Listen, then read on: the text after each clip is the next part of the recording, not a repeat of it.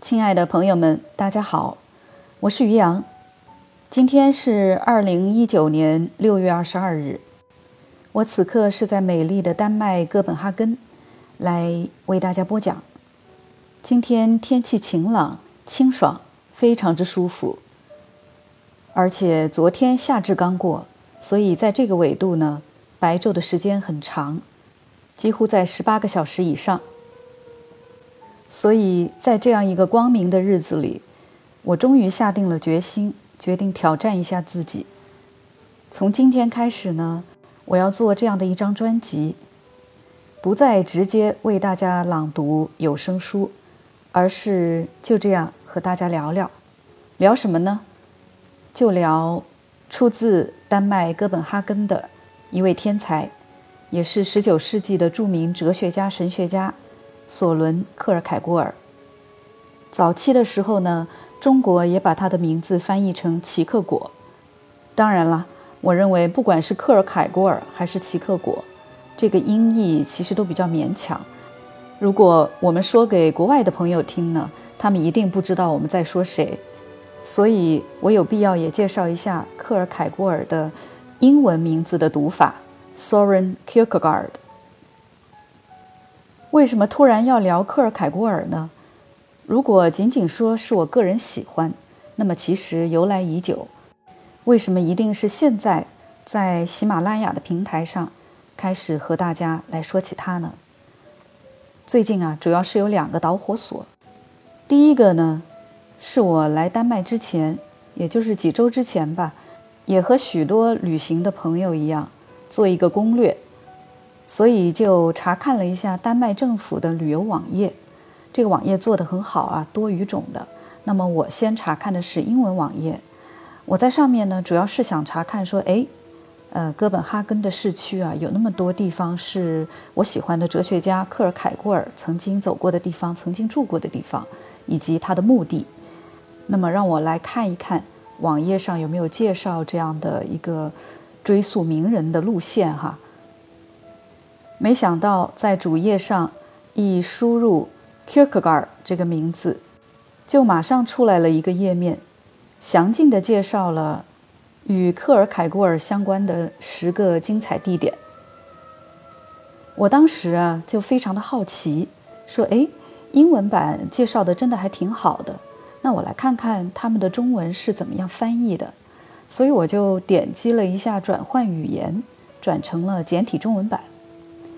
结果不转换倒还不知道，一转成简体中文版，这个页面就不见了，直接就跳转到了关于丹麦旅游的各种衣食住行、吃喝玩乐的细节，然后任凭我怎么搜索也没有这个项目。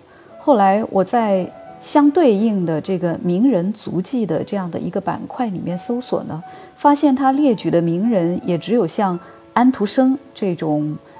他们认为在中国家喻户晓的人物，所以我当时非常的震惊。我想丹麦方面一定是认为克尔凯郭尔呢在中国非常的小众，熟悉他的人非常之少，所以在这样一个以商业为目的的旅游网页上，甚至都不屑于来为简体中文版来摆放克尔凯郭尔相关的内容。所以当时啊。我作为一个资深的克尔凯郭尔迷吧，突然就产生了一种强烈的愿望，希望能够在中国给更多的朋友来推荐克尔凯郭尔，让他们了解存在主义这样一种哲学，在让保罗·萨特之前是怎么样起源的，是什么样子的。第二个原因呢，就和喜马拉雅有关。因为上了这个平台呀，最近使用的比较多。我不但自己播音，也会收听平台上的其他节目，所以就偶然留意到了有一位主播播讲的让·保罗·萨特的作品非常精彩，这个就让我很激动啊！原来在今天这个浮华的物质世界里，这样的东西还是有人坚持在看，也有许多的听友在听。受了这个鼓舞呢，我就搜索了一下克尔凯郭尔。结果失望地发现，在喜马拉雅整个平台上，谈到克尔凯郭尔的或者朗读他的作品的节目都非常的少。所以我当时就暗下决心，说我得来做一个，得做一个精彩的，既让大家能够了解他的深刻思想，又方便大家理解的好节目。所以原因就是这样。而今天恰好我到了哥本哈根，又觉得在这样的一个时间、一个地点，非常合适来开始为大家分享。在正式开始之前呢，我也向大家提一些小小的要求。我相信，能够此刻在听这个节目，就说明您一定是对克尔凯郭尔或者存在主义是抱有一定的兴趣的。所以，为了方便后面的理解，希望您手边能够有克尔凯郭尔的《非此即彼》这本书。英文呢叫 Either or。我手上拿的是金布特先生从丹麦语翻译成中文的版本。大家如果要使用其他之前的版本也没问题。这本书是克尔凯郭尔的哲学作品当中相对更容易理解的一本，也是他早期的作品。在接下来的节目当中呢，我会和大家一起品读。和理解这本著作。对于不太熟悉克尔凯郭尔的朋友，我们先来介绍一下他的生平。索伦是他的名字，克尔凯郭尔其实是他的姓。这个克尔凯郭尔也就是 kierkgaard 这个非常有意思，大家可以拆分一下他的丹麦语的名字。这个是由两个词根组成，Kirk 和 guard，在。丹麦语当中，以及许多的西欧语言当中，kirk 是教堂的意思，guard 就是 garden，就是花园的意思。所以他的这个家庭的名字也是非常富有教会色彩的一个名字啊。这个可能也对他以后的思想有很大的影响。所以索伦·克尔凯郭尔就在这样的一个教会花园这样的一个家庭出生。他出生于1813年5月5日。在丹麦的哥本哈根，是家中七个孩子当中最小的一个。他在位于哥本哈根市新广场的家中度过的特殊的青少年时期，受到了他父亲浓厚的宗教的虔诚主义和忧郁心理的影响。一八三零年，他完成了中等教育，被哥本哈根大学神学系录取。很快。神学的学习就让位给文学、戏剧、政治和哲学，让位给一种放荡的生活，而后者部分的是出于他对家中严苛而阴暗的基督教观念的反抗。但是在1838年5月，他经历过一次宗教的觉醒之后，加之他的父亲于同年8月的辞世，克尔凯郭尔返归到神学学习之中。并于1840年7月以最佳成绩完成了他的神学课程考试。两个月之后，克尔凯郭尔与一位小他九岁的女孩雷吉娜·奥尔森订婚。但是随后，从宗教的角度出发，他早在孩提时代起就已经与上帝订婚，因此他无法与雷吉娜完婚。经历了激烈的暴风雨式的十三个月之后，一八四一年的十月，他解除了这段婚约。这也是他一生中唯一的一次订婚。这次不幸的爱情在克尔凯郭尔日后的生活道路中留下了深刻的印记，同时，它也促使他以一八四三年《非此即彼》和两则启示性训导文这两本书的出版而成为了一名作家。克尔凯郭尔在哲学、心理学、宗教学等方面的作品，大致是由四十本书以及数量非常可观的报刊文章组成。这些作品呢，可以分为两大阶段。前半期应该可以归纳为是哲学作品的阶段，而以一八四六年为分水岭的后半期的作品，大多数是宗教性的作品。对后世的存在主义哲学家，比如让·保罗·萨特等等，产生深远影响的，作为存在主义先驱的作品，基本上是他前半期的哲学作品。而我本人读过的，也基本上是这些前半期的哲学作品。这里我也向大家说明一下，虽然我一直很喜欢克尔盖郭尔，读他的作品也很多年了，但是。对他后半期的作品并不特别热心，究其原因，应该是因为我是一个无神论者吧，所以对许多宗教方面的论述，并没有那么高的好奇心，而是对关于人的存在、人的自由这个方面的内容更感兴趣。克尔凯郭尔在西方哲学史上可以说是一个非常特殊的人物，他生前默默无闻。至少可以说是在除了丹麦之外的地方默默无闻。他的著作即使在欧洲也很少有人问津。但过了半个世纪，人们又重新发现了他，特别是在第一次世界大战以后，随着存在主义哲学的兴起和发展，他对西方国家的思想界的影响越来越大。有一位哲学家雅斯贝尔斯曾经这样说过。目前哲学状况是以下面这个事实为特征的，即克尔凯郭尔和尼采这两位哲学家在他们生前受到忽视，以后也长时期内一直在哲学史上受人轻视，而现在他们的重要性则越来越不断的增长。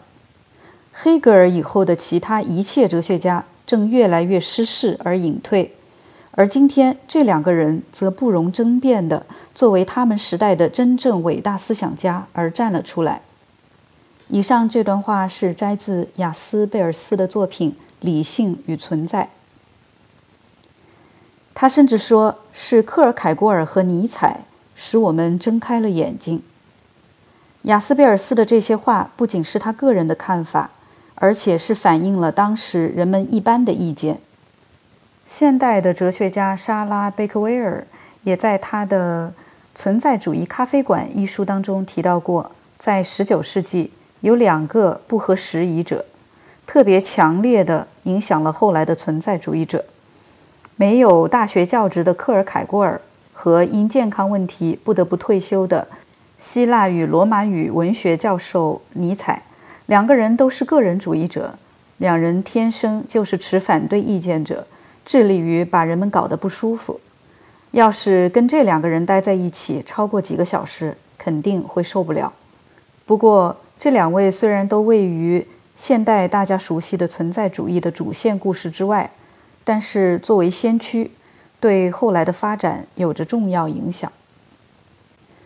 克尔凯郭尔和尼采却是代表了在黑格尔之后兴起的另一种以突出个人为特征的西方社会的思潮。这是与强调精神的普遍性的黑格尔主义相对立的。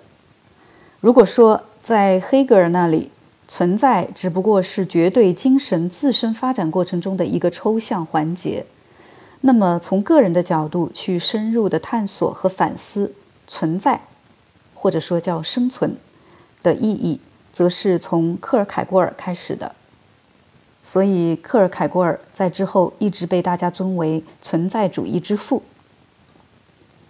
克尔凯郭尔哲学是极其个性化的，他个人的生活经历、性格、情感、心理、理想和追求都深深的渗透在他的哲学思想里。因此，我们在阅读他的著作时，需要用一种与通常不同的诠释方式。黑格尔曾在《哲学史讲演录》。导言中说，哲学史上的事实和活动有这样的特点，即人格和个人的性格并不十分渗入它的内容和实质。这种看法可以适用于像康德那样的哲学家。我们几乎可以完全不去了解他的个人生活经历，而照样能够读懂他的作品。因为机械般的有序的书斋生活似乎没有给康德的思想增添什么个性色彩。海涅说过：“康德的生活是难于叙述的，因为他既没有生活，又没有历史。但是对于克尔凯郭尔来说，黑格尔的看法则是完全不适用的。克尔凯郭尔的全部思想都和他的个人生活以及体验紧密相关。他的许多著作实际上都在不同程度上带有精神自传的性质。从中我们可以聆听他在各种生活境况下的内心独白和生命的呼唤。他自己曾坦率地承认：“我所写的一切，其论题都仅仅是，而且完全是我自己。”因此，要理解他的哲学，首先需要弄清楚他究竟是个什么样的人，在他短暂的生命中究竟发生过一些什么事，对他的思想和性格的形成和发展又产生了什么样的影响。关于克尔凯郭尔个人生活的传记资料，应该说是非常丰富的。西方学者们在这方面也已经写过不少的著作。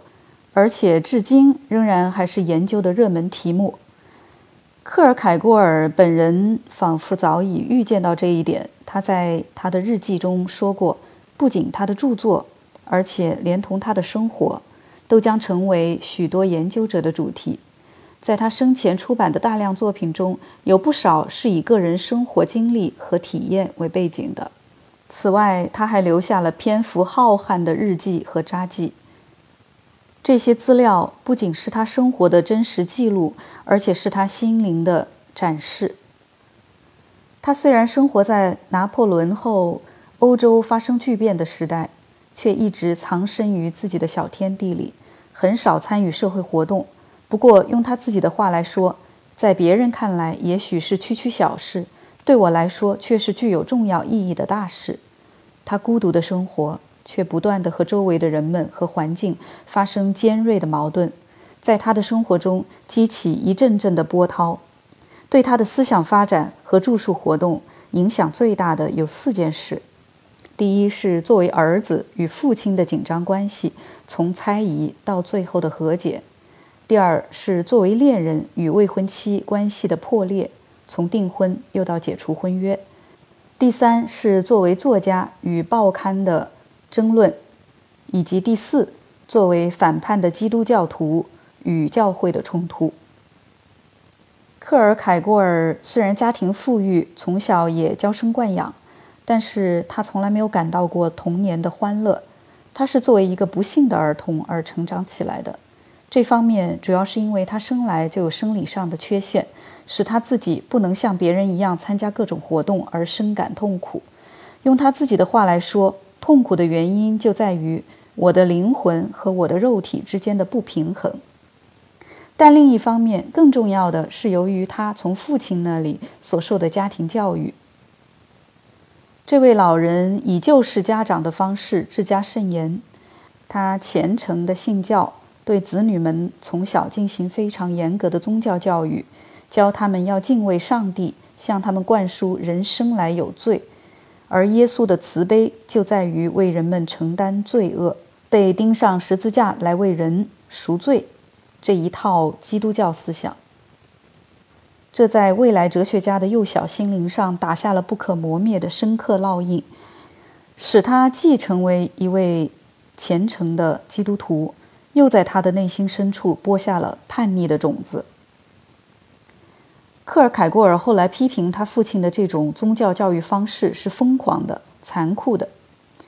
他常说他是没有童年的，当他生下来的时候就已经是一个老人了。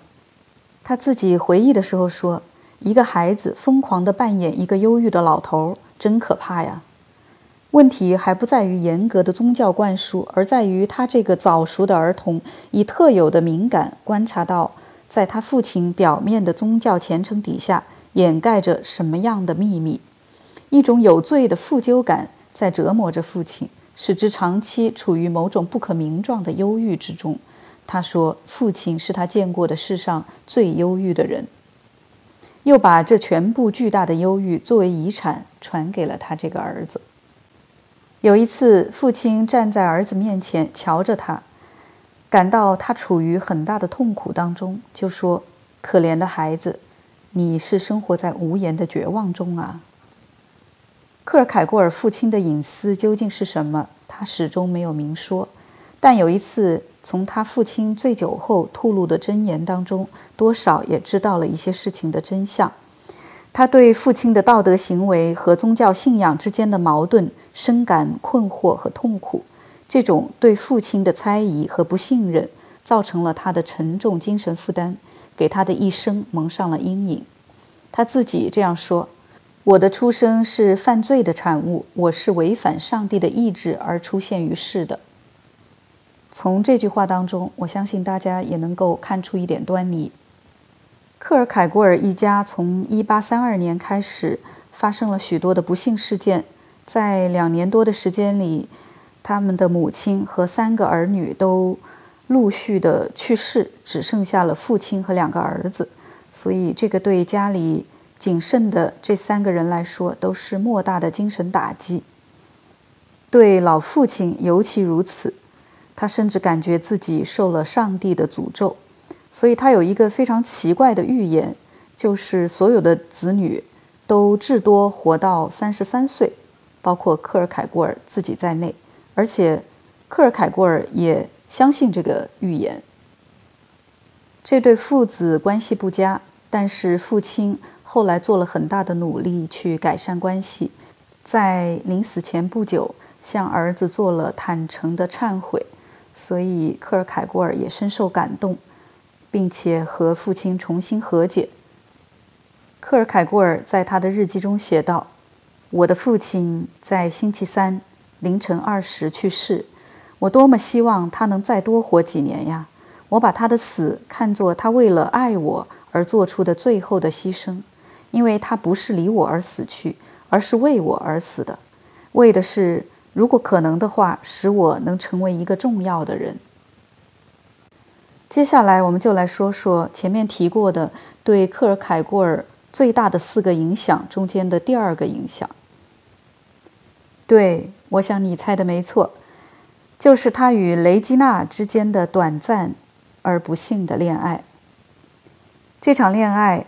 在哲学家的脆弱的心灵上造成了永远不能愈合的创伤。他初次邂逅雷吉娜是在1837年，当时他正处于自我负罪感的精神痛苦中，结识这位少女给了他重新获得幸福的希望。据他自己说，他一开始就感到我和他有无限大的区别。然而在结识他之后半年内。我在自己心里充满着的诗情，比世界上所有小说中的诗情加在一起还多。父亲死后，他下决心向雷吉娜求婚，并得到同意。他感到自己无比幸福。后来他写道：“生活中再没有比恋爱初期更美好的时光了。那时每一次会面，每看一眼，都把某种新东西带回家去，而感到快乐。”但是这种幸福感很快就消失了。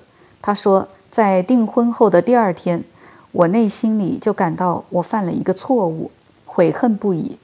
在那个时期内，我的痛苦是笔墨难以形容的。因为这样的一个故事，在许多人并不特别了解克尔凯郭尔之前，甚至会对他产生一定的误会，觉得这个人是不是一个浪荡子，或者是不是一个负心汉呢？其实事情并不是这样。克尔凯郭尔究竟为什么刚订婚就后悔？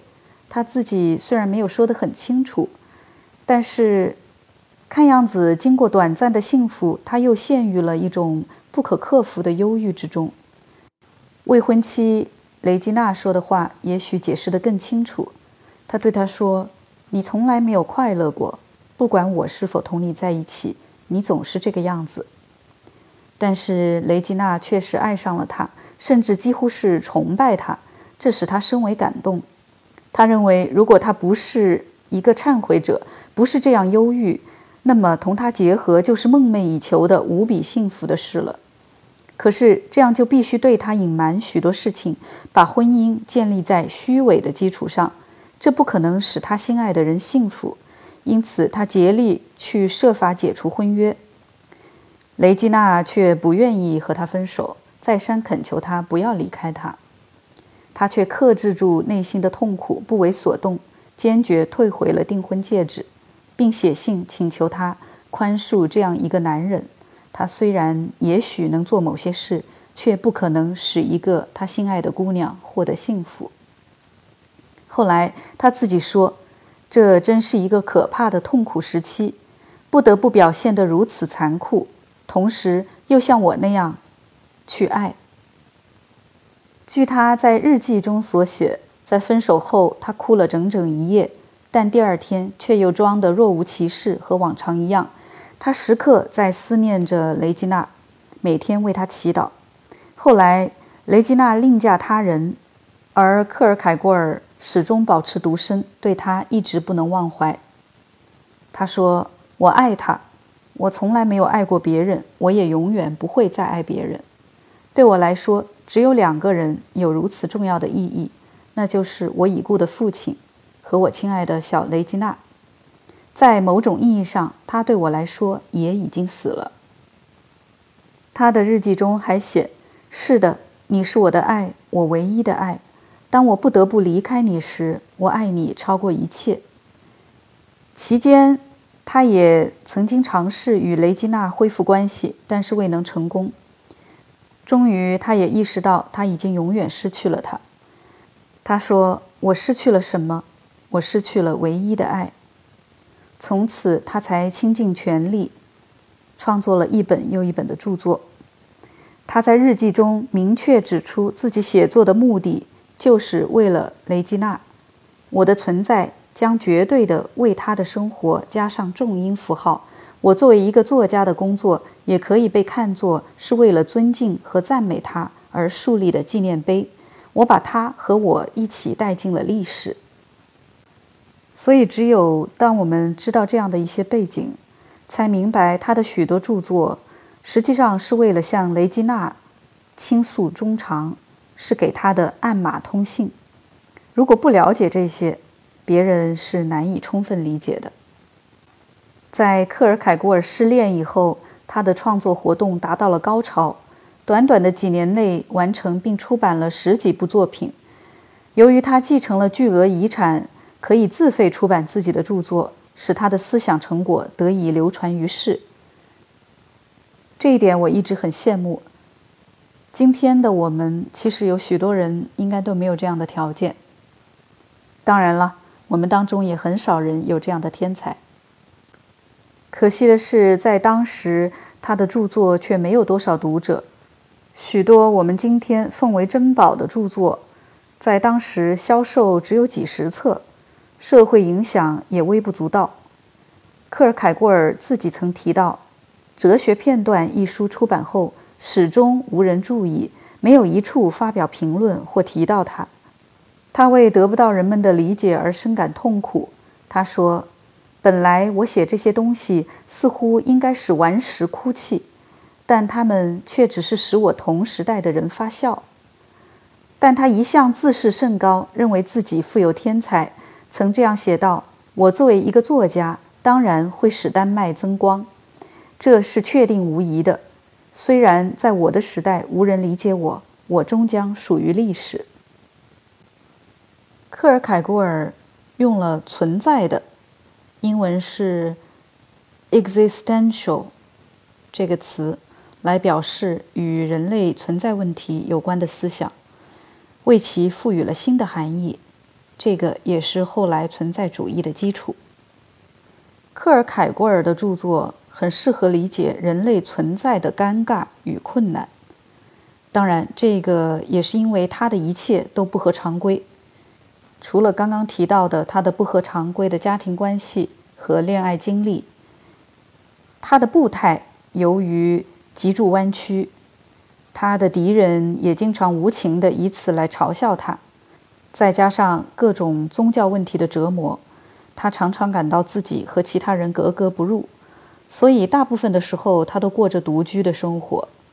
不过他偶尔也会出去走走，到哥本哈根的街头去洗人澡。强拽着认识的人，边散步边讨论哲学，而他的同伴只能奋力紧跟。当然，除了步伐上的紧跟，还有思维上的紧跟。据说他会一边大步流星地向前走，一边挥舞着手杖，慷慨陈词。他的一位朋友汉斯·布勒克纳曾经回忆说，与克尔凯郭尔散步时，总是被他挤到，不是向里被挤到房子上或者通往地下室的楼梯井上，就是向外被挤到排水沟里，所以时不时的得换到他的另外一侧才有地方活动。克尔凯郭尔认为，打乱人们原有的步调是个原则性问题。他写道：“他很愿意让一个人坐在马背上，然后把马吓到飞速狂奔，或者给匆匆赶路的人一匹蹩脚马，甚至把他的车厢套在两匹速度不同的马身上，想尽办法让那个人了解他所谓的存在的激情是什么意思。”好了，各位朋友。随着莫扎特的钢琴协奏曲的响起，我们今天就讲到这儿。下一次我们还会继续一起谈谈这位鞭策者，这位与同时代的人争论不休、中断个人感情关系，基本上能让任何事情变得困难重重的克尔凯郭尔。感谢大家坚持听到现在。如果你有缘听到了这个节目，欢迎给我留言，给我信心，让我能够继续坚持下去。我们下次节目再会。